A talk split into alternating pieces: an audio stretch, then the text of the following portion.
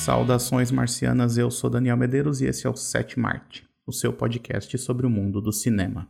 Mas o episódio de hoje não vai ser sobre cinema, vai ser sobre uma série de TV, mais especificamente sobre o Além da Imaginação, uma das séries mais influentes e mais importantes da história da televisão. E aí, para isso, eu vou contar com a participação do cara que literalmente escreveu um livro sobre o assunto, Rodolfo Stank.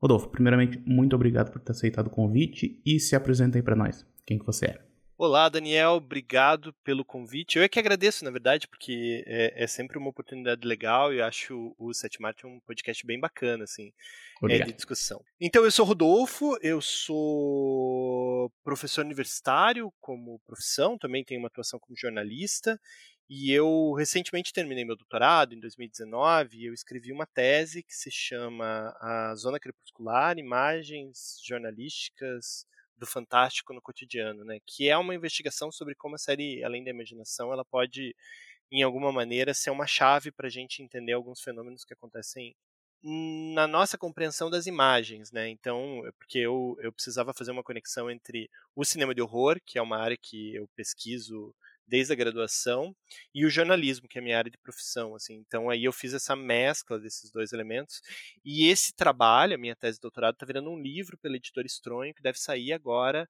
é, neste ano de 2021. Então, uh, esse sou eu na fila do pão. Estou muito curioso para ler esse livro, inclusive. Então, a ideia é a gente conversar um pouco sobre, sobre a série também, sobre a tua pesquisa de uma maneira geral, né? E aprender um pouco mais sobre o Além da Imaginação, que é uma curiosidade que eu, que eu tenho de conhecer mais sobre essa série, porque eu já vi algumas coisas, mas eu não vi tanta coisa quanto tu viu, por exemplo, né? É, mas eu quero muito aprender mais sobre esse assunto, então acho que vai render um bom papo aqui hoje, né? Beleza. Eu acho que começa falando sobre a tua pesquisa mesmo. O que, que te levou a querer se aprofundar justamente no Além da Imaginação. Tu falou que tu queria né, observar questões contemporâneas, mas a série ela é de, até deixa eu ver aqui, 59 a 64. Tá, vamos lá. Eu é uma história meio longa, Daniel. Vou tomar a liberdade aqui, você me corte quando você Vai achar lá. necessário. Você fez um podcast muito legal agora com a Gabi Laroca, aqui de Curitiba, Sim. sobre doutorado, sobre pesquisa em horror de um modo geral, assim, que eu acho que é um, é um processo bem interessante. E eu comecei a pesquisar no momento em que na graduação, no momento em que parecia muito insano alguém do curso. Eu sou formado de jornalismo originalmente, né? É, tem uma graduação em história, mas eu, eu que, que não está completa. Mas eu sou formado em jornalismo e eu queria muito pesquisar cinema de horror no jornalismo porque tinha todo um movimento assim sobre o horror que vinha do jornalismo, né? Então a minha chave de leitura era da crítica de cinema e do jornalismo. Então minha chave de de, de, compreensão do horror, ela era uma chave meio jornalística. Assim. Então eu analisei críticas de cinema e o filme Terra dos Mortos, do George Romero. É, na minha Nossa. graduação foi bem, foi bem legal, porque Terra dos Mortos é um filme com muitas camadas de compreensão, né? E você precisa entender é as representações do filme e a crítica de cinema, de certa forma, era um instrumento que te ajudava a entender, a decifrar o que, que o Romero estava querendo dizer ali. Então esse era o meu, meu objeto. E sempre foi uma luta, muito uma caminhada muito solitária, assim, pelo menos para mim, fazer essa, essa, essa monografia e depois entrar no programa de mestrado, mais ou menos com o mesmo projeto, mas aí ele foi se, foi se modificando um pouco. E era um projeto, era um programa interdisciplinar, porque na época, pelo menos aqui em Curitiba, não tinha mestrado ainda em cinema, hoje tem na Unespar. E eu fiz na Universidade Estadual de Ponta Grossa. E aí eu fui pesquisar cinema, né? Daí eu mergulhei na lógica do cinema de horror. Alguns desses textos, eles foram depois, algum, alguns desdobramentos da minha dissertação, eles foram parar é, na minha coluna no portal Escotilha, que eu escrevo sobre cinema de horror semanalmente, e, e vão integrar, acho que uma coletânea de textos que deve sair em formato de livro em algum momento entre este ano e 2024. Porra, este ano em 2024? É, porque eu ganhei um edital da Lei Aldir Blanc uhum. uh, com esse livro, só que eu, eles, ficam, eles ficam sentados em cima do livro até eles dizerem, ah, vou publicar. Né? Então eu não sei em que momento que vai sair. Pode ser que não saia e, e aí vocês podem me cobrar depois de dizer isso. E aí, quando eu terminei o mestrado, eu fui trabalhar como jornalista, virei professor de jornalismo, né, que é a minha principal função. E eu sentia uma necessidade de voltar a dialogar com a profissão que eu, que eu estudava. Então eu comecei a achar maneiras de, de maneira bastante interdisciplinar, vincular o jornalismo ao cinema de horror, assim. E fiquei, comecei a delirar, assim, os caminhos possíveis. Primeiro era para ser uma tese sobre a violência nos noticiários e como, de certa forma, os noticiários policiais ajudam a fazer enquadramentos cinematográficos de horror por meio da música uhum. e tal, e, ou por meio das fotos. E eu acabei esbarrando, na verdade, em em duas histórias que elas não saíam muito da minha cabeça. A primeira delas é uma história que eu acho que é, é bem famosa no, no, Brasil, que é a história do bebê diabo, uh, que em 1975 o jornal Notícias Populares ele divulgou o nascimento de um demônio é, no Hospital da ABC Paulista e deixou a comunidade de São Paulo basicamente maluca com essa história do, do, do bebê diabo, né? As pessoas só falavam disso durante mais ou menos um mês ali, é, no intervalo entre maio e junho de 1975. E eu esbarrei num caso que foi um caso que me assombrou muito quando eu era criança, então tem uma jornada pessoal aí, que era a aparição do chupacabra aqui em Campina Grande do Sul, no Paraná, né? Então durante ah, sei lá, durante os meses de junho a agosto de 1997, o jornal Tribuna do Paraná só publicou, publicou várias capas contando casos da aparição do chupacabra e tinham várias coisas e até hoje se discute muito assim. E aí eu cheguei nessa ideia de tentar analisar como como de certa forma o jornalismo constrói narrativas, daí eu, tive que ampliar, né? Não necessariamente narrativas de horror, mas narrativas fantásticas dentro do nosso cotidiano. E eu queria muito discutir tipo esse conceito, que é o, a ideia de um jornalismo fantástico, que é inconcebível, né? Porque o jornalismo ele é uma profissão que dialoga diretamente com a verdade dos fatos, o que quer que isso queira Sim. dizer, né? Mas é, é uma verdade uhum. do cotidiano, assim. Então, ele é uma profissão de, de relatos factuais, né? Para a gente fugir do conceito de realidade e conceito de verdade, que são subjetivos. Então, o, uhum. O jornalismo é esse, todo dia tem um, um, fato de algo material e concreto que acontecendo no cotidiano de alguém aparecendo ali nas notícias. E aí, esses dois casos, junto com um monte de outros, né? O lobisomem de Ceilândia, o monstro do Lago Ness, é, em mil, no, no século XIX tem um, a gente tem um, um, um jornal chamado The Sun que conta a história de um de uma nação de homens é, morcegos que vivem na Lua, né? Uh, é um jornal de Nova Nossa. York e, e, a comunidade de Nova York ficou maluca, assim, durante, sei lá, dois ou três meses só falando dos homens lunares que viviam na Lua e tal. E, e, e como a narrativa jornalística, ela permite que tenham esses espaços de fantástico, né? Como, coisa como se fosse um momento em que o jornalismo deixasse de viver nesse mundo e habitasse um mundo próximo, sabe? Uma realidade paralela em que isso fosse possível. Não foi o, o Edgar Allan Poe que escreveu algum, algumas notícias de jornal, algumas coisas assim, falando sobre a viagem do homem à Lua usando um balão balão, alguma coisa. Isso, usando um balão. é. E era num jornal. Ele foi profundamente influenciado por essa história do The Sun, inclusive, né?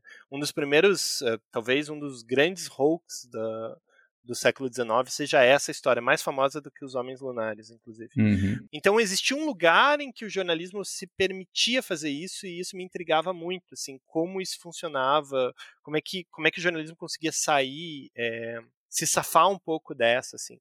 E aí, enquanto eu estava pensando, porque para mim eu, sempre o interesse era a imagem, né, tentar discutir como uhum. como isso se reproduzia em algo que a gente podia ver, porque o, o que você vê ele é de certa forma mais concreto do que aquilo que você ouve, né?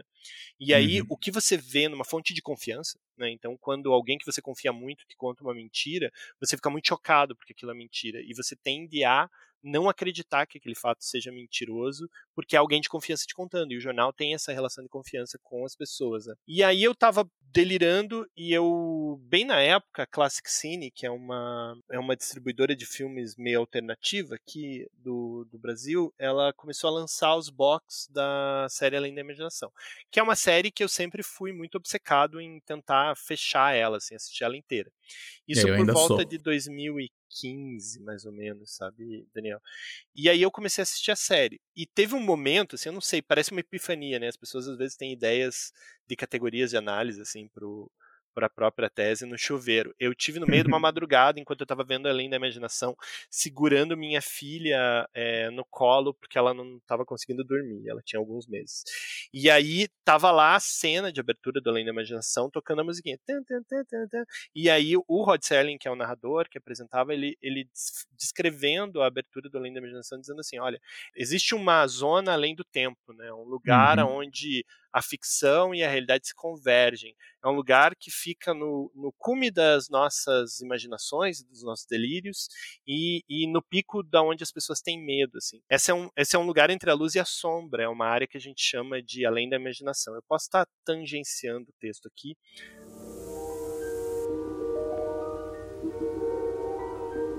There is a fifth dimension, beyond that which is known to man. It is a dimension as vast as space and as timeless as infinity. It is the middle ground between light and shadow, between science and superstition, and it lies between the pit of man's fears and the summit of his knowledge. This is the dimension of imagination. It is an area which we call the Twilight Zone.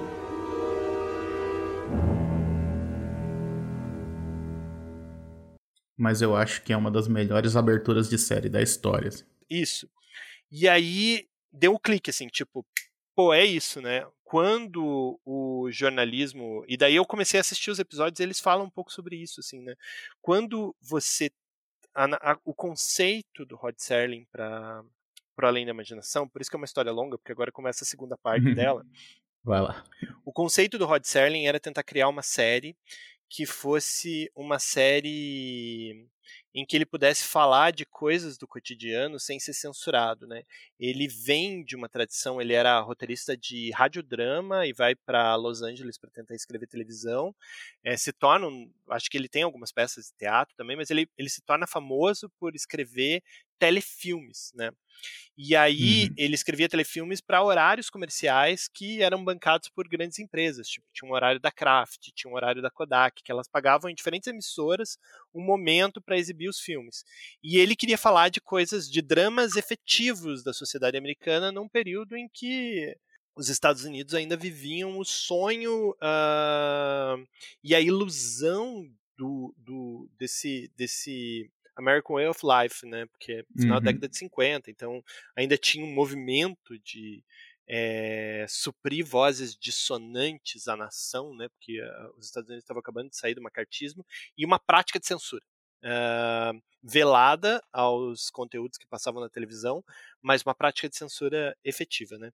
É, e o Rod Serling tentou fazer, por exemplo, um roteiro uh, para falar sobre é, um casal interracial, assim, ele não conseguiu exibir, não conseguiu tirar o filme do papel porque tinha negros e brancos interagindo é, é, casados. Eu não sei exatamente o detalhe desse roteiro, eh, eu sei que ela era uhum. um drama envolvendo um casal interracial. E aí ele queria fazer um drama sobre a política americana, e aí disseram, ah não, é muito espinhoso você falar do Senado e coisas do gênero, assim. E aí ele teve um, talvez num momento diferente do meu, mas ele teve uma epifania, assim, porque ele resolveu, ele produziu um, uma ficção científica que era sobre um sujeito que voltava a Pearl Harbor no tempo e tentava alertar as pessoas de que, eu não lembro exatamente o nome desse, acho que é uma questão de tempo, é, eu, eu tô procurando aqui também. É, porque foi, foi a semente, né, que gerou depois Isso. o Além da Imaginação. E aí ele, esse, esse programa, ele fala sobre política americana, fala sobre política belicista, mas o coração da narrativa era uma, era um coração, uma narrativa fantástica.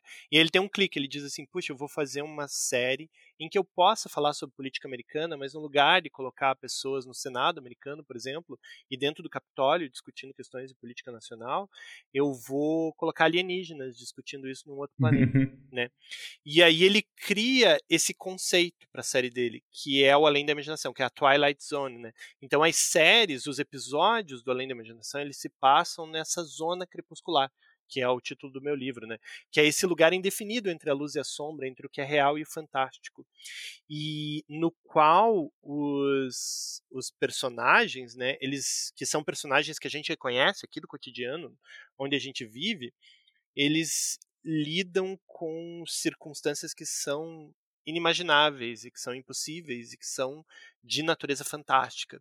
E aí eu pensei em pegar essa ideia da zona crepuscular que o Rod Serling usou para o seriado e transformar isso, porque enfim, já grande fã do seriado que eu estava naquele Sim. momento, transformar isso num conceito teórico, né? Então eu peguei, não fui a primeira pessoa que fez isso, outras pessoas já discutiram esse conceito, mas pegar a zona crepuscular e dizer, olha, existe de fato um lugar um lugar imaginário, né? Porque ele está ele tá um pouco dentro das nossas dentro das nossas subjetividades, da nossa cognição, mas ele é partilhado.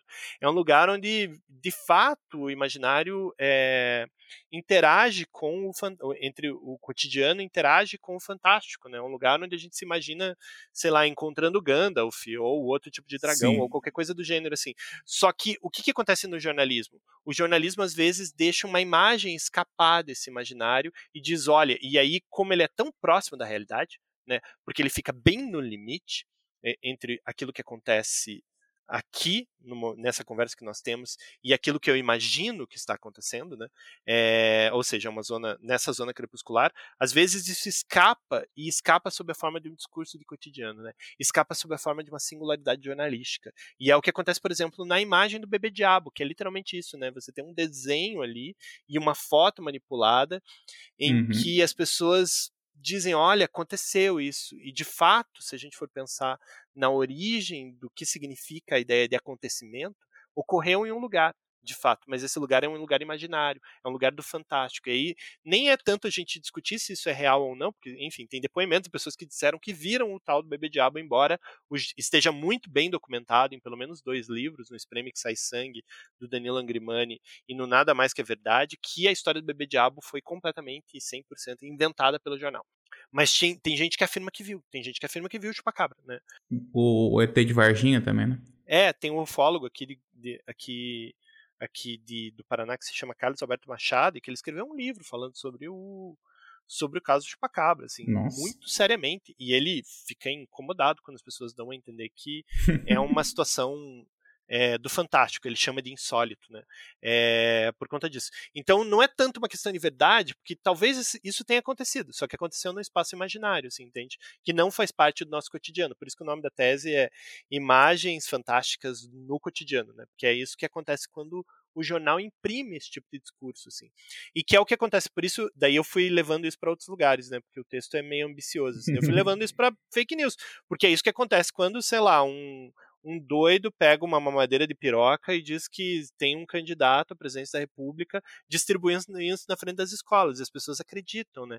Porque, de certa forma, ele tirou isso de, uma, de um lugar imaginário e disse: olha, isso aqui que está acontecendo. Mas tem essa questão da, da confiança também que tu falou antes, né? Porque eu vi, se eu vi isso num, num jornal que eu confio, eu entendo como sendo verdade. Hoje em dia, se eu receber, se eu receber isso no meu celular de alguém que eu confio, eu tenho a tendência a acreditar que isso é verdade também. Sim. E o Além da Imaginação, ele também serve para o efeito contrário, né? Se ele serve para entender como as imagens do cotidiano é, são contaminadas pela ficção, ela também serve para entender, em alguma medida, como a ficção é contaminada pelas imagens do cotidiano. Né? Ah, então, por exemplo, a gente se identifica muito mais com narrativas que tratam de personagens que lidam com dramas que nós vivenciamos, né? especialmente agora. Assim. Então, por exemplo, Game of Thrones, entre outras coisas, era muito mais apelativo a nós quando era uma série sobre treta de família, né? uma série sobre dragões e realezas e, e todas essas coisas muito épicas. assim. Por quê? Porque os dramas de família, nós entendemos eles a partir de um referencial que é próprio do nosso cotidiano, porque a gente lida com ele, está próximo de nós, né? Então, ele pode ser um conceito para entender o fantástico em outros lugares também, assim, que é muito provavelmente um tema que eu gostaria de desenvolver num pós-doc, uhum. assim, ou algo do gênero, sabe? Foi esse todo o meu caminho para falar da minha tese longamente, Daniel. Desculpa. Tá, não, tudo bem. É muito interessante, inclusive. Mas eu fiquei curioso, né, como tu falou de tudo isso. Então, que tipo de associação que tu, que tu costumava fazer? Seria o, tu comparava, por exemplo, as notícias do Bebê Diabo com a maneira como a série era é, com algum, alguns episódios específicos da série? Como é que é? Tu analisava o episódio específico? Tu analisava a série como um todo? Como é que tu fazia? O episódio mais famoso do Além da Imaginação, ele se chama Pesadelo nas Alturas. Sensacional, por é Flight at... Uh, não, é Nightmare at, at 2000 Feet, em, em inglês, eu acho. Né? Desculpe o inglês aí. É, mas é um episódio protagonizado pelo William Shatner, dirigido pelo Richard Donner e escrito pelo Richard Madison. Né? E esse episódio acontece o seguinte, eu acho que é, a, a, estrutura narrativa dele ele é, ela é bem fundamentada no imaginário cinematográfico, inclusive porque essa história foi recontada é, no filme do Além da Imaginação, e, que se chama No Limite da Realidade, curiosamente, Sim.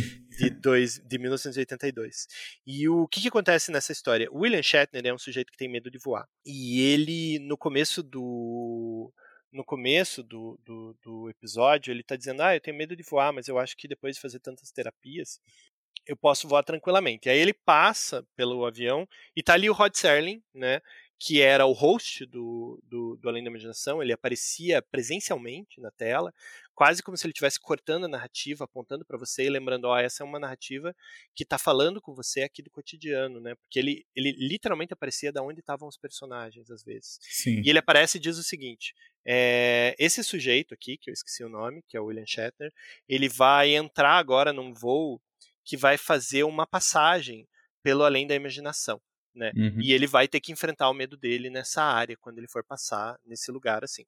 E aí o que que acontece? O William Shatner, ele entra nesse voo e a partir do momento em que ele entra nesse voo, ele, come, ele senta na janela e ele começa a ver um gremlin ou uma criatura que fica, enquanto o avião está no ar, ela fica destruindo a fuselagem da asa do avião e ele começa a ficar desesperado. Ele começa a primeiro a achar que ele está louco, daí ele começa a ver que a criatura aparece e desaparece cada vez que ele chama alguém, olha, é, esposa, né, que eu não lembro como é, é o nome da esposa ou da atriz. tem um tem um monstro na fuselagem do avião destruindo a asa do avião, tentando destruir o avião. Daí ela olha assim, não tem nada. Daí ele chama o capitão. Daí ele chama um monte de gente, ninguém consegue ver, só ele, né? E aí é, a coisa vai escalonando, essa loucura dele, a ponto dele pegar uma arma e atirar no bicho e, e, e quando e pousar, fazer um pouso de emergência no avião. Né?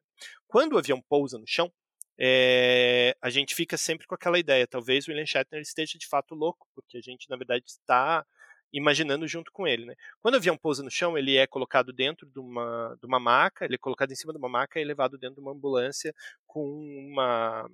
Como é que é o nome disso? Com uma, uma camisa de força. Uhum. E aí a câmera vai se afastando do momento em que ele diz que tem uma frase dele assim, é, eu sei que eu salvei a gente, né? E daí o, o texto do Rod Serling vai dizendo, olha, é, ele de fato ele de fato salvou, mas talvez seja a única pessoa que tenha salvado, né? Porque ninguém vai saber o que aconteceu no voo. E a câmera vai se afastando e vai e você percebe que ela está indo em direção, é, tá vindo de cima do avião, assim. E a última, a último frame que a gente vê é a fuselagem do avião toda destruída por esse por esse personagem. Assim. O que, que acontece nessa ideia e nesse conceito, que eu uso bastante na minha tese, inclusive esse é um, um exemplo de associação. Assim. A gente consegue ver muito claramente nesse episódio que é um espaço em que o avião ele entrou e ele saiu. E nesse espaço houve uma interação com o Fantástico, né? É uhum. É bem doido essa. Desculpe se, se, se eu estou indo mais maluco assim. Mas foi aprovado a tese, então eu já, já sou doutor. Vai ser publicada. É, já vai ser publicada como livro, ela já está disponível online para quem quiser checar. Mas ele ele passa por essa área. E quando ele sai, ele sai com uma evidência de que aquele fato de, de fato aconteceu, uma materialidade, né? Que no caso das, dos textos que eu uso, então, por exemplo, esse é um exemplo clássico de capítulo, né? Daí eu vou pegar um exemplo, tipo, sei lá, tem um, uma aparição de, de fadas na, na Inglaterra na década de 30, que é um caso chamado Fadas de Cottingley, né? É, e que deixou os, os, os, os, jornais britânicos malucos, assim. E aí eu vou pegar esse caso em específico, né, do, do das Fadas de Cottingley e vou dizer, olha, o que acontece com essa foto? Que o pai tirou umas fotos com umas meninas é, com, sei lá, com, com, umas imagens de cartolina na frente e disse, ah, essas são as fadas, e todo mundo ficou doido com essas, com essas fotos, é mais ou menos o que acontece com a fuselagem do avião. Então ela é uma narrativa muito comparativa, porque na verdade é um trabalho teórico, entende? Uhum. Ele, ele, é, ele é várias coisas, assim, ele começa com um trabalho teórico e ele termina com um estudo de caso. O estudo de caso é o caso do, do chupacabra e do bebê diabo. No estudo de caso, então, no primeiro momento eu vou comparando assim momentos do episódio com, sei lá, com momentos em que acontece alguma coisa, tipo os exemplos símbolos que eu chamo, né, desse, desse momento da, da, das imagens fantásticas, das imagens do jornalismo é, fantástico, né, hum. ou algo do gênero. Mas a, aí na análise de caso, eu na verdade eu desenvolvo uma metodologia de análise com base nisso, né, que é muito com base numa, numa metodologia semiótica da microhistória, assim, que é você olhar para a imagem e tentar encontrar signos nessa imagem que mostrem o caminho dela até ali, né? Então, o grande autor da microhistória italiana talvez seja o Carlo Ginzburg, e ele tem vários textos de análise de imagem que são bem legais, porque ele era um discípulo do Warburg. Eu não sei se você manja desses caras. Não, assim, semiótica para mim é, é, é grego. E, e aí ele vai tentar fazer esse caminho. Assim. Então ele vai pegar, por exemplo, um quadro lá do de uma versão britânica do Tio Sam, que eu não me recordo o nome, num texto que se chama Medo, Reverência e Terror, é o nome do livro. Lembrei. Lembrei porque o Google. lembrei, né? Ótimo. É, lembrei com o Google. É. Ah, e aí ele tem um texto disso, assim, ele tentando analisar como, de certa forma, os, o, as imagens de guerra elas são promovidas e elas refletem um, um imaginário todo todo voltado a, a, a, um imaginário das artes assim. Então tipo as imagens de guerra ela tem estímulos que, que, que são de séculos construídos pela história pela história da arte, assim, né? Uhum. E é bem legal, é, é, é, bem legal esse texto, mas ele serve como base também para mim para eu tentar fazer essas identificações, assim, porque o que, que eu construo? Eu construo que as imagens do bebê diabo, na verdade, elas são elas são rastros que deixam marcas da série, marcas da passagem pela pela zona crepuscular, né? Uhum. Pela, pela, Twilight Zone, assim. Então a gente consegue identificar, por exemplo, no Bebê Diabo, marcas da passagem do, do imaginário da pessoa que construiu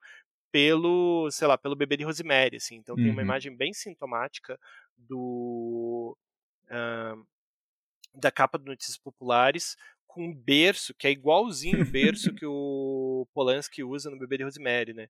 Aí a gente está falando de um momento, inclusive, que todo o imaginário brasileiro ele estava muito em polvorosa por conta da chegada do Exorcista, que é um filme de 1973 que fica uh, esquentando durante mais ou menos um ano na cabeça dos brasileiros é, do quão do quão apavorante ele é e do quanto as pessoas estavam ficando loucas e do quão amaldiçoado é porque pessoas morreram ah, lá. Sim, e sim. quando ele chega, provoca um caos, assim, literalmente um caos na frente dos cinemas. Então, o, o imaginário do Bebê Diabo ele é muito afetado por conta dessa demoniomania, assim, que acontece na década de 70, no, na primeira metade da década de 70 no Brasil, assim, e que é muito bem documentado. Inclusive, eu trago vários, vários elementos desse, dessa discussão dentro da, da minha tese, né? Uhum. Porque eu faço esse caminho. Assim, o Zé do Caixão, por exemplo, fez um filme chamado Exorcismo Negro para suprir essa expectativa que se tinha do filme O Exorcista, que não chegava nunca no Brasil. Né? Ele conseguiu rodar um filme antes. e distribuir antes do filme chegar, né? Pensando nessa lógica.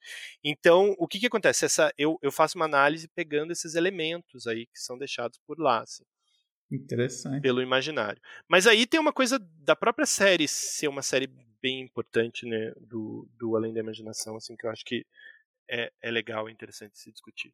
É, mas antes de entrar né, na série em si, eu achei interessante que tu usou o exemplo do, do bebê de Rosemary, né, e, tipo, da, da maneira como tentaram trazer essa iconografia do bebê de Rosemary para a página do jornal, porque uma característica muito marcante do bebê de Rosemary é que o tal do bebê não aparece, né, mas ele com o tempo, a imagem dele passou a ser construída na mente das pessoas, né? Eu lembro que uma vez eu fiz um, um curso de crítica com o Pablo Vilas e ele estava falando justamente sobre o bebê de Rosemary e tudo mais, daí ele perguntou, ah, quem aqui já viu o filme? A povo levantou a mão e tal, né? Aí, aí falou, tá, quem lembra bem do filme? Daí algumas pessoas levantaram a mão. Aí ele falou, falou assim, tá, então quem é que pode me descrever como é que era o, o tal do bebê de Rosemary? E aí eu na hora eu falei, tá, mas ele não aparece? Aí ele olhou para mim e falou assim, tu não tem ideia do, do quanto de descrição diferente que eu ouço de, das pessoas, dos meus alunos ao longo do, dos cursos, né? Cada pessoa dá uma descrição diferente. As pessoas começaram a montar isso na, na própria cabeça, sabe? Começaram a, a, suprir essa falta que a imagem traz, sabe? Tipo, de... tipo um efeito Mandela, se as pessoas acham que viram. Mais ou menos isso. Eu, eu tenho uma sensação que eu vi também o, o, o, bebê a primeira vez que eu vi, e eu fiquei muito chocado quando eu descobri que o bebê não aparece. Não, o que aparece é o olho do demônio, né? É, e, e, eu não lembrava que o olho do demônio aparecia, porque eu tinha certeza que eu via. Eu, eu, eu, sabia que o bebê não aparecia, eu tinha certeza que eu tinha visto a mão do bebê. Que era uma então. mão. De, então é uma coisa muito maluca, assim, porque na verdade, quem que tá preenchendo isso, né? É como se a gente tivesse visto esse filme num outro lugar, assim, que é nesse lugar imaginário onde a gente processa as informações e acrescenta coisas nela de verdade, né? Que é como a fantasia funciona, assim, sabe? Exatamente. E aí tu falou dessa questão do do Rod Serling ele querer falar sobre, sobre temas contemporâneos, né, sobre temas que ele considera importantes, que ele, talvez ele não conseguisse falar de uma outra maneira, né. E aí, assim, um tempo atrás eu comecei, eu, eu falei, ah, vou ver então tudo isso, toda a série do início ao fim, né, acabei, tipo, não conseguindo passar da primeira temporada por alguns motivos. Então, eu, meu foco principal aqui, quando eu for comentar alguma coisa, vai ser a primeira temporada e alguns outros episódios esporádicos que eu vi. Acho que a primeira temporada eu vi duas vezes, então ela tá mais fresca na cabeça, sim. Então tu vai lembrar bem. Tem um episódio do cara no trem, não sei se tu lembra desse, que ele começa tudo, o trem sempre para numa numa estação que, sei lá, uma estação diferente que ele olha assim, é como se fosse um outro tempo, assim, que o povo vive numa outra época na, naquela estação. E aí ele fica sempre tentado a descer naquela estação do, do trem, tipo... E um dia ele desce é a infância dele.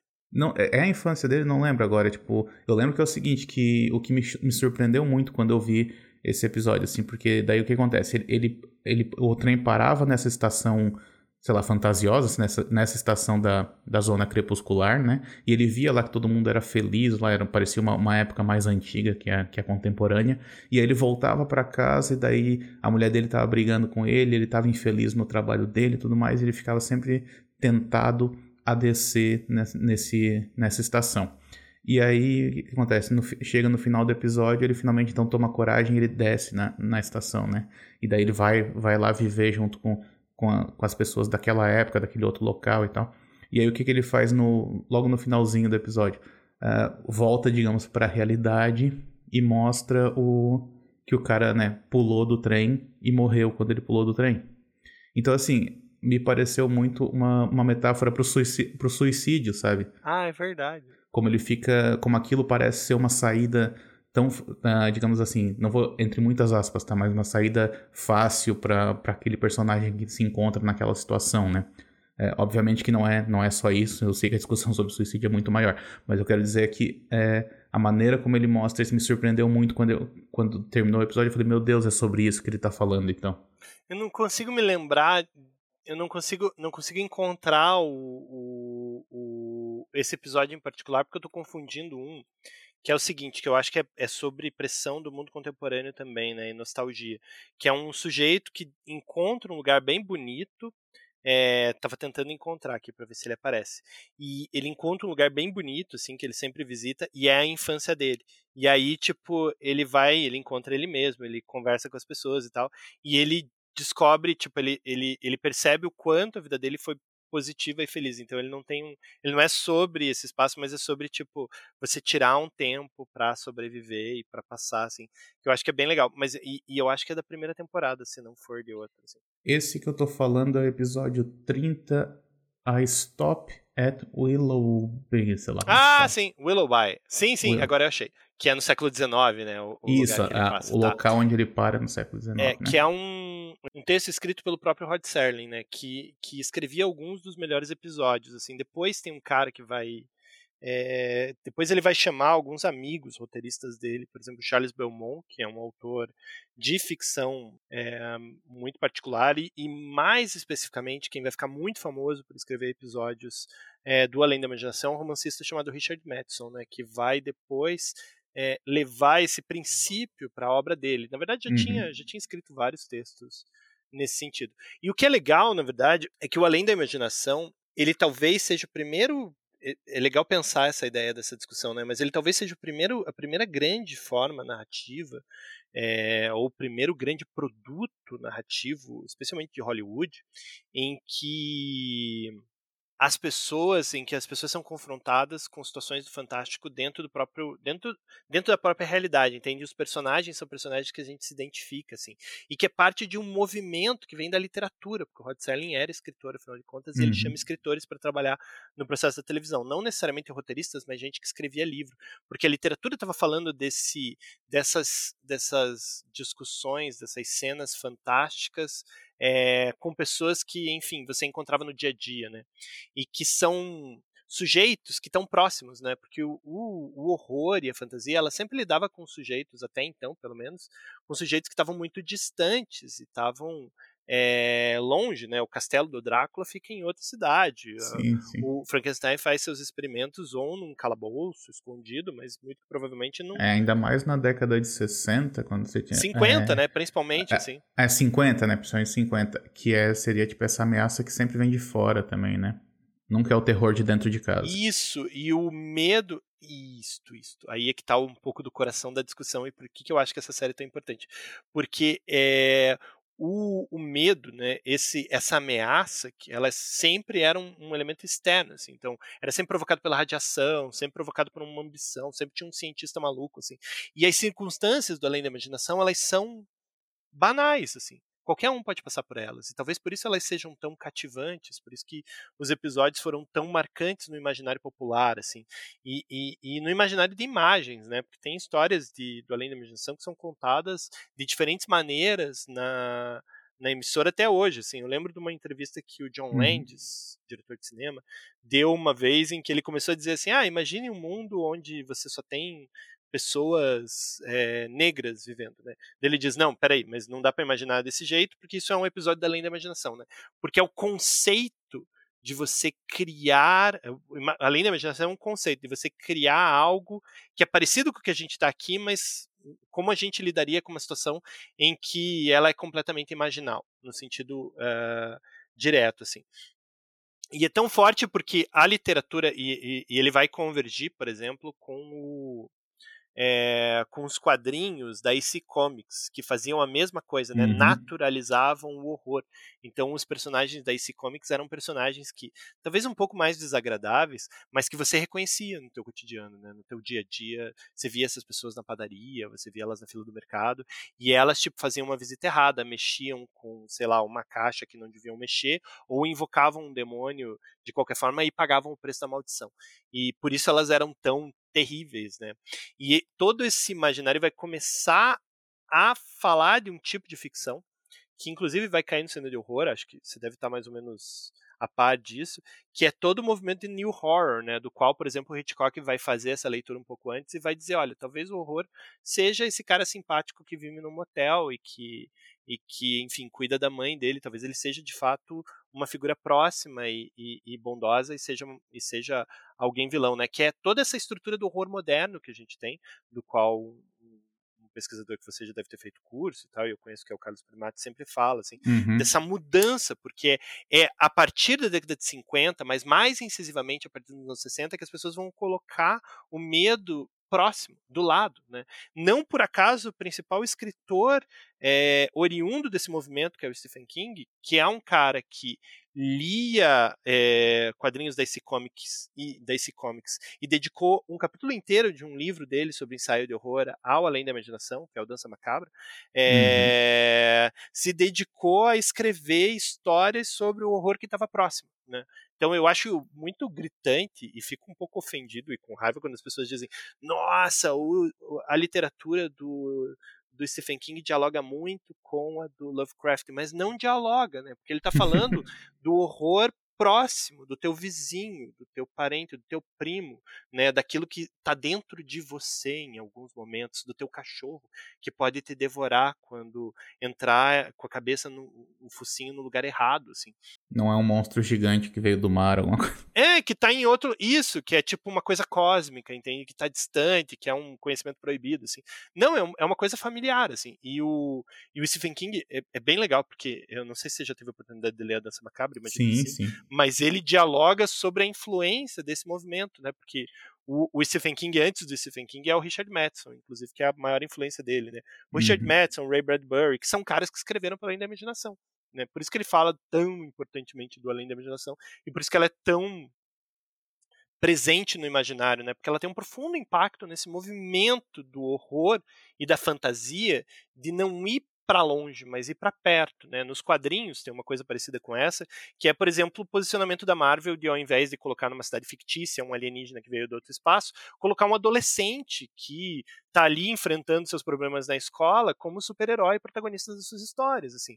E que é, é um adolescente que passa pela rua de Nova York onde as histórias são escritas, né? Então ele tá olhando, a pessoa que tá lendo a revista em Nova York tá olhando a rua na qual tá acontecendo uhum. o espaço. Entende? Então tem um diálogo com o mundo em que ele vive, que é muito mais próximo. É, eu queria só. É, duas coisas que eu queria comentar. Primeiro, que essa associação que fazem com do King com Lovecraft, eu acho que é algo que tá, às vezes até o, o King tenta empurrar um pouco dessa discussão, porque ele fala que ele gosta muito do, do Lovecraft, né? Sempre gostou, sempre gostou da escrita do Lovecraft e que foi talvez uma das influências que levaram ele a, a, a querer se tornar um, um escritor, né? Mas, mas os, os, estilos são completamente diferentes, né? Tipo... É, ele, ele, na década de 80, ele dava entrevistas dizendo exatamente o contrário, assim. E ele era uma pessoa que ficava meio... ele ficava meio bravo, assim. Tem um livro de entrevistas é, e de palestras dele que se chama Dissecando Stephen King. Ele saiu aqui pelaquela coleção Mestres do Terror, que era da Martin Fontes, acho, que é uma coleção bem importante dos anos 80 de gênero aqui no Brasil. E, e que o Peter Straub, que escreveu com ele o Talismã, uhum. fica tirando sarro dele porque ele faz um elogio ao Stephen King parecido com esse, sempre assim, diz, olha, essa é a primeira vez que eu ouço o Stephen King elogiando o Lovecraft, né? Que é um autor importante, mas que é, eu falava, falava de um outro lugar, assim, mas de fato eu já vi entrevistas depois dele dizendo que foi influenciado. Assim. Sim, eu, mas no, no, Dança Macabra ele, ele, não, ele não fala alguma coisa sobre isso? Ele fala mal. Ele fala, ele fala do, mal? Ele fala mal. Ele fala que a literatura do, do Lovecraft é, é, um, é recheada de exemplos de um cara que não sabia lidar direito com o corpo feminino. Ah, Por isso tá. que tem todas as referências e tantas referências à ideia o espaço. Mas ele fala bastante sobre o livro teórico do, do Lovecraft, que é sobre o medo cósmico, né? Quando ele vai tentar discutir por que, que as pessoas têm medo das narrativas de ah, horror. Ah, então acho que foi isso. Mas é. assim, no Dança Macabra, ele é bem. Não vou dizer que ele elogia, mas ele é muito educado quando ele vai falar do Iluminado do Kubrick. Então, assim, e a gente vê depois o que, que, ele, que, que ele falou sobre o Iluminado do Kubrick, né? Ah, então, essa opinião dele, eu não sei, tipo, ela muda com o tempo. Ele fala muito do, do estilo do Kubrick, ele, digamos assim, o tom com que ele fala do Iluminado é muito diferente do que como, como ele fala hoje em dia. Uhum. Mas eu acho interessante isso que tu falou a respeito de como, como que o Além da Imaginação, ele passa a habitar o imaginário mesmo, né? Principalmente dos produtos que a gente, que a gente consome, né? Porque assim, eu cresci numa cidade pequena em que eu não tinha... É, não tinha muito acesso a, a, muitos filmes diferentes, né? Que era só daquele esquema da locadora do bairro e tudo mais. Mas eu via, assim, por exemplo, ele era muito mencionado nos filmes que eu assistia. Acho que no o Pânico eles usam bastante. Acho que o Pânico 1, se eu não me engano, eles usam bastante referência além da imaginação. Então eu sempre quis ver esse negócio, eu sempre, eu sempre tinha esse interesse em conhecer o que, que é esse negócio que está todo mundo falando, que né, é mencionado o tempo todo. E normalmente era mencionado para dizer que é, alguma coisa é surpreendente, alguma coisa é inesperada, coisa assim, né? E aí é, isso foi crescendo assim, na minha cabeça. E eu acho que o primeiro contato que eu tive foi com, justamente com o filme, né? E eu acho que, pô, só recentemente que eu consegui ter acesso aos episódios mais antigos, assim, e é, é realmente é surpreendente o quanto que, que ela foi influente, né? Que a série em si ela foi influente, né? Porque, inclusive, recentemente a gente teve até um remake dela, uma nova versão ali apresentada pelo Jordan Peele. Não sei se chegou a ver essa, esses novos episódios. Eu vi todos e gosto bastante, assim, porque. Não, porque a primeira versão, a, primeira temporada em particular, a segunda eu acho que ela vai para um outro lugar, assim. Mas a primeira temporada em particular, ela é uma temporada sobre problemas da sociedade americana, assim. Então é sobre a situação dos imigrantes. Daí tem um episódio. Ela é muito claramente a questão do terrorismo, acho que aí tem um problema sobre uh, sobre racismo, tô tentando uhum. lembrar assim, sobre a situação das mulheres, tem um episódio que é a a irmã da Vera Farmiga, Thaisa Farmiga, que protagoniza, né, que é sobre os homens, os homens vão ficando loucos, assim, e é, que é bem legal. Eu, eu acho que essa, essa temporada ela tentou fazer uma coisa diferente, muito mais voltado para o aspecto político e um pouco menos para o aspecto narrativo, que era uma coisa que as pessoas estavam esperando. Mas eu não sei se a marca além da imaginação ela funciona tão bem hoje, porque o que ele fez foi semear um monte de coisas que a gente vê em outros lugares. Então, quando a gente vê essa série do Jordan Peele, e, e, a segunda temporada também tem ideias bem legais, mas ela vai muito mais para o aspecto fantástico, muito menos pelo aspecto social, né? Mas ela, ela parece repetitiva, não parece que tem nada inovador, não parece que tem uma coisa diferente uhum. a ser contada e ser mostrada para as pessoas, sabe? Então, porque a gente já está vendo isso, todas as histórias, e hoje todo mundo com uma história, todo mundo com a câmera na mão consegue fazer efeitos legais e tal, e filmar coisas legais, com conceitos que são parecidos. E, e essa percepção de ficção, ela está muito, muito, muito disseminada né? E muito bem escrita em vários outros exemplos. Então é muito difícil você viver a expectativa do que deveria ser uma série da Além da Imaginação, assim. Então apreciando ela, levando isso em conta, eu gosto bastante. Mas teve uma outra versão também que saiu, acho que no início dos anos 2000, que foi apresentada pelo Forrest Whitaker. É Essa tu viu também? também? Vi, vi, vi. Na época que saiu, comprei o box do DVD, que é o One Films, lançou no Brasil já faz, um, sei lá, uns 3 ou 4 anos, mas não cheguei a rever.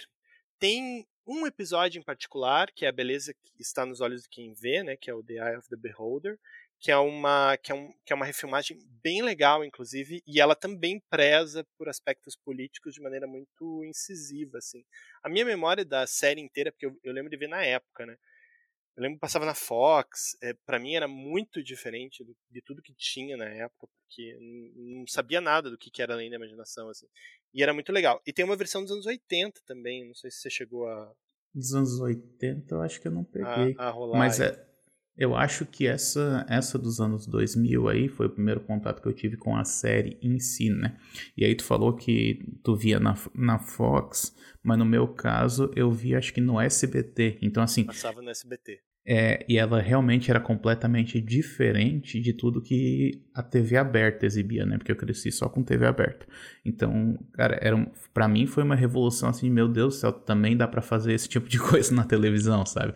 Porque né? Tu, depois de tu passar uma vida inteira, passar os teus domingos vendo Faustão ou Google, tipo, qualquer coisa que chegue de diferente, né? Já fica louco com isso.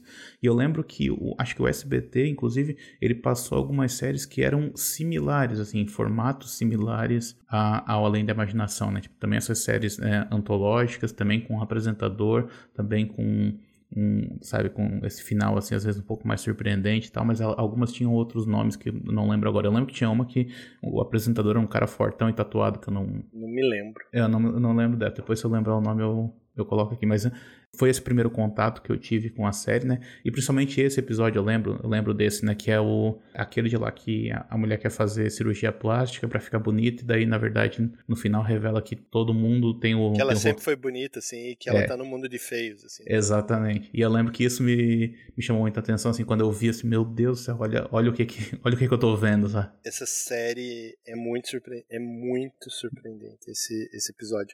E ele é um episódio do original, né? É, então. É um episódio da segunda temporada do, do Além da Imaginação. E que é muito legal. Muito legal. E tu sabe que assim, eu ouvi uma, uma entrevista com um roteirista que participou desse, desse remake dos anos 2000 e ele não.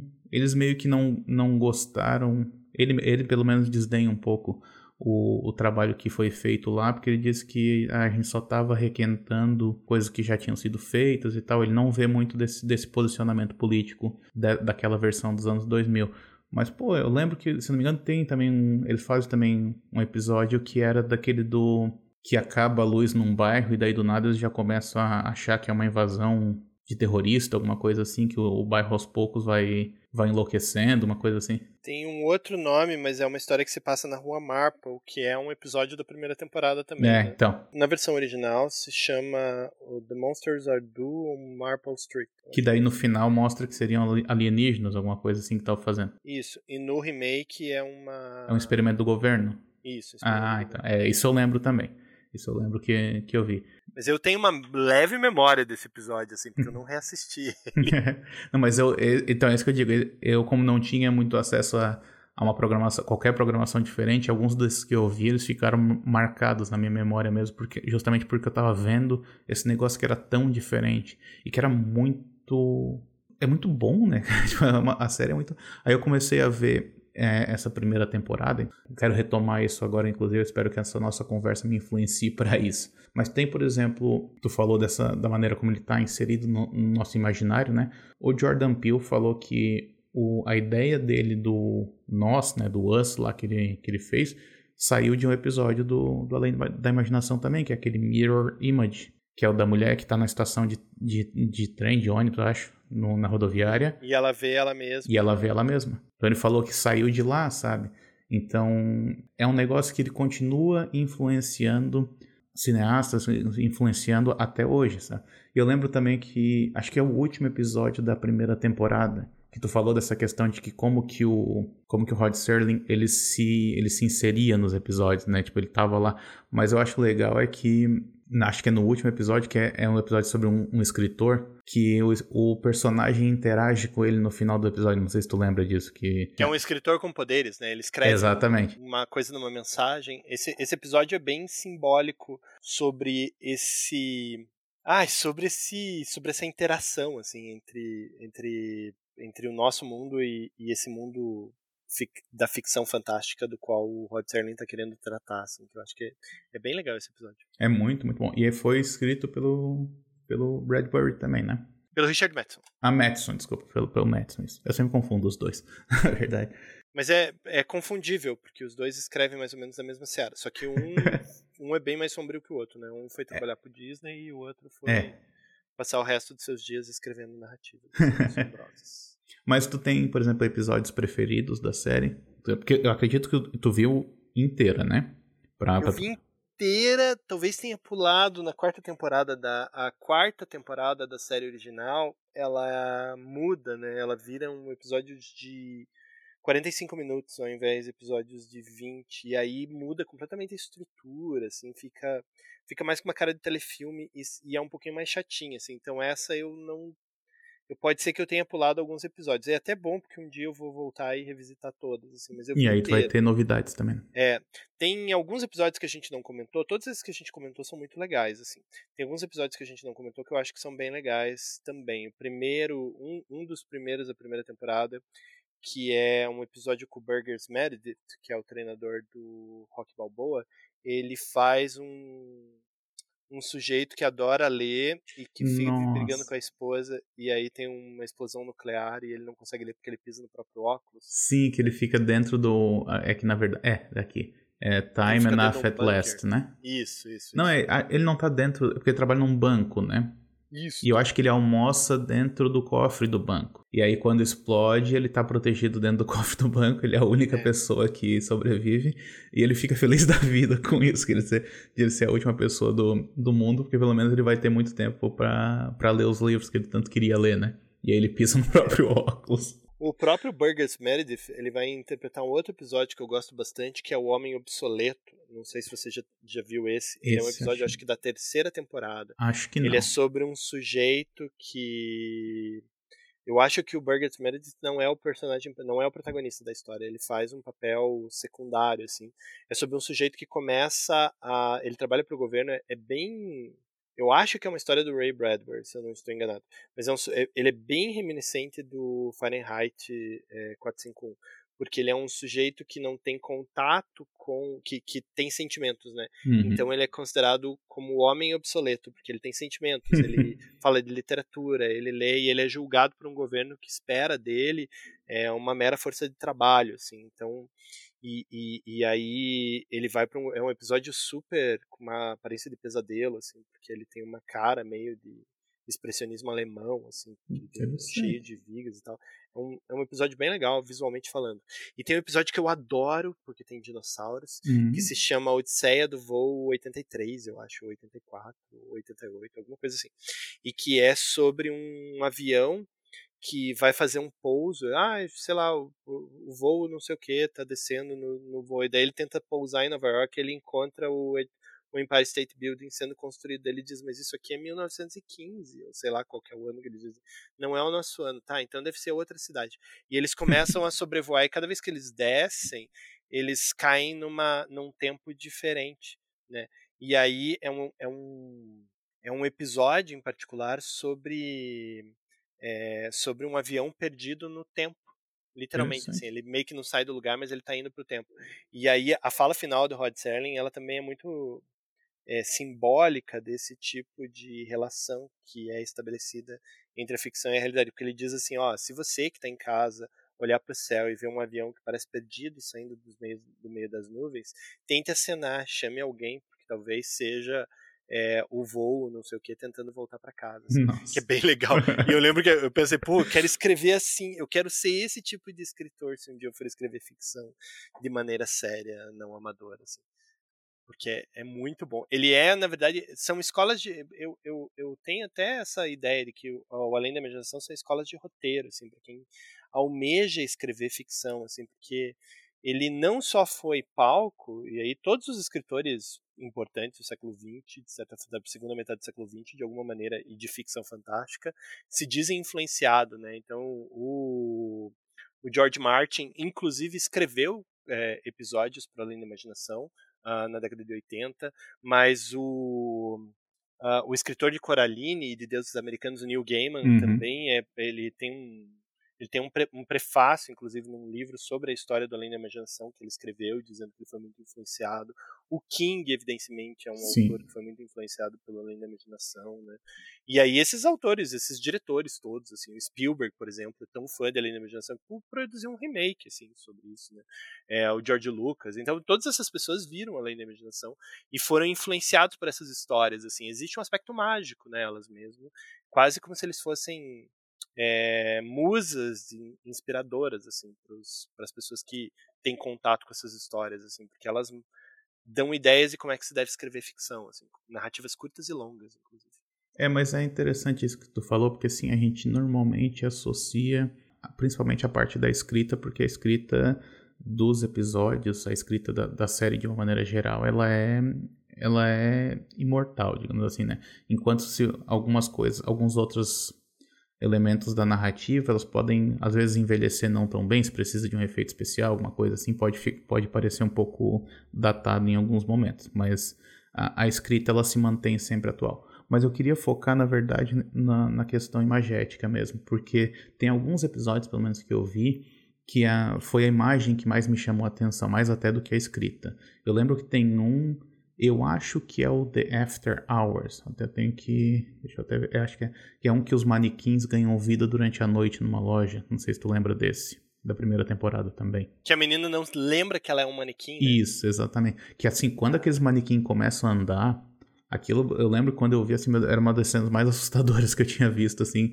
que batia muito a cena que eu vi no cinema e coisa assim, porque, tipo, eu, é, ele traz essa imagética, assim, aquele, aqueles aquelas pessoas, né, tipo, andando bem devagar na direção dela, aquilo eu achei muito, muito bonito mesmo, sabe? E muito assustador também. E é, e da, é da imagem, da, inclusive da direção do episódio, né? E tem um outro também que, inclusive, eu, eu guardei ele aqui porque eu quero usar, né, em uma, em uma aula que eu, que eu vou ministrar, que é um que se passa, até ver se tu, vai tu lembra desse. Ele mostra uma família, um cara, né, quer, quer levar a família dele para fugir do planeta, assim, porque ele diz que ele meio que tá sob ameaça e tudo mais. E aí tem um foguete que ele vai que ele vai fugir do Tu lembra desse? que é sobre comida e aí ele ele foge, ele descobre que na verdade essa civilização que está tentando ajudar, que são uns, uns, alienígenas com uma cabeça grande, na verdade vai comer os, os, os, os, membros do planeta Terra. É esse? Não, não, acho que não é esse não. Ah, esse episódio é muito legal. Mas eu vou atrás desse também. Esse é muito bom. Mas o que eu tô falando é um que acho que ele, ele consegue, que acho que diz alguma coisa sobre, provavelmente, né, referenciando a Guerra Fria, que o planeta está em tá, tá, tá sob ameaça, então ele coloca a família dele dentro, do, dentro da nave e eles saem do planeta e daí ele fala, não, a gente tem um outro planeta onde a gente pode viver tranquilo, assim, longe desse perigo todo. E aí fala, ah, que planeta é esse? Ah, é um chamado Terra.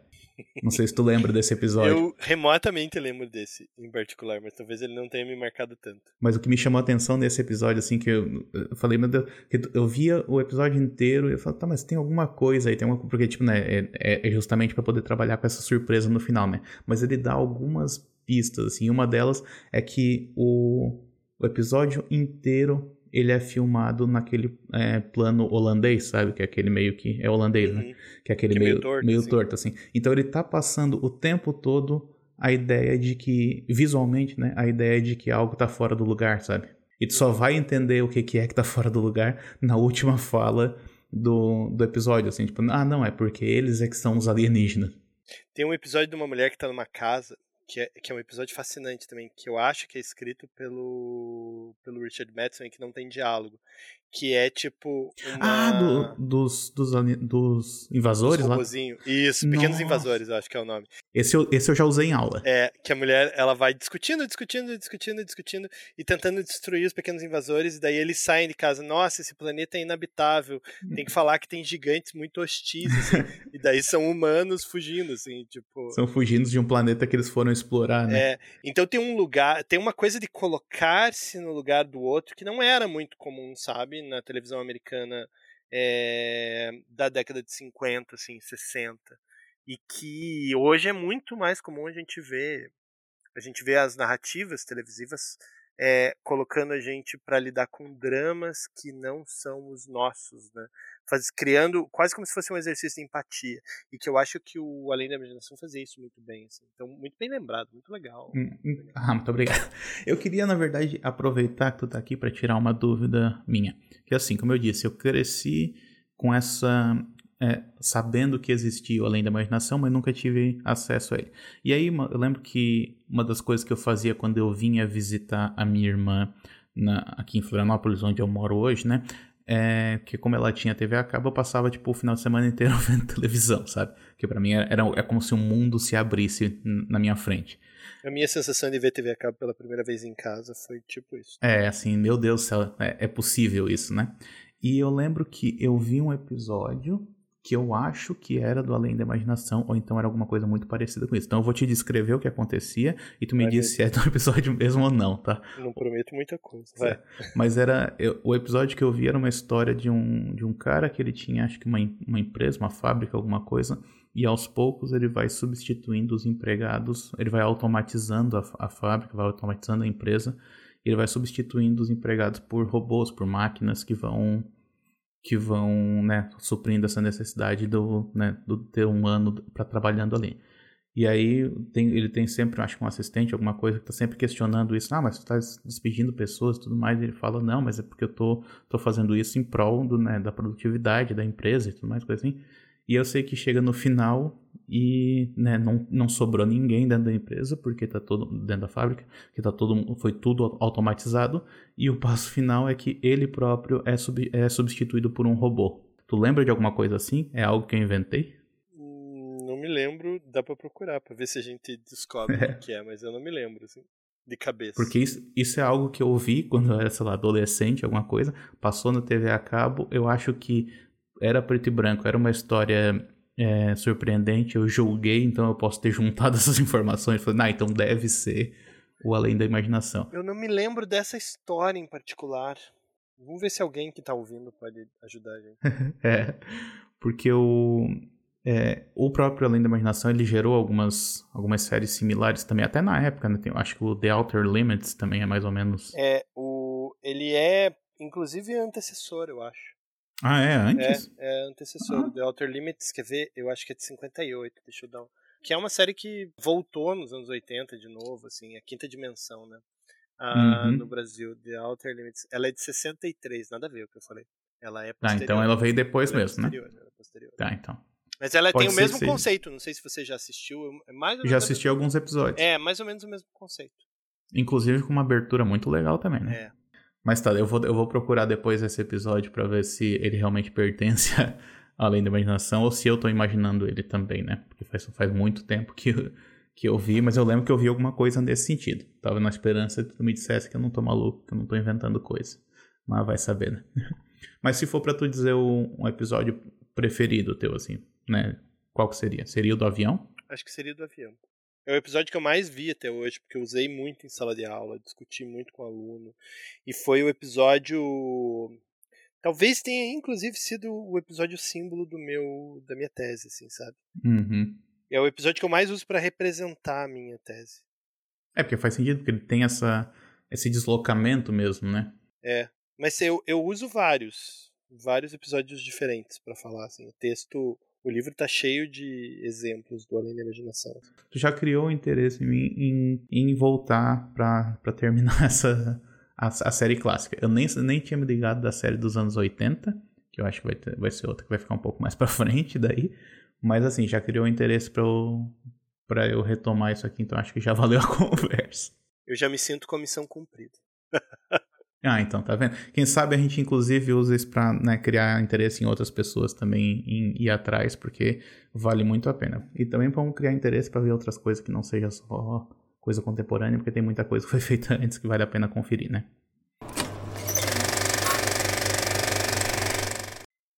Bom, eu acho que é isso, então tu tem mais alguma coisa aí que tu quer acrescentar? Acho que não, queria agradecer muito a, a, oportunidade, queria estimular as pessoas a irem atrás do meu livro, que deve sair agora, com certeza. É, dá para me acompanhar nas redes sociais, eu estou sempre muito ativo no Twitter. Isso é verdade. um pouco menos ativos em outros, em outros canais aí, mas dá para acompanhar e discutir.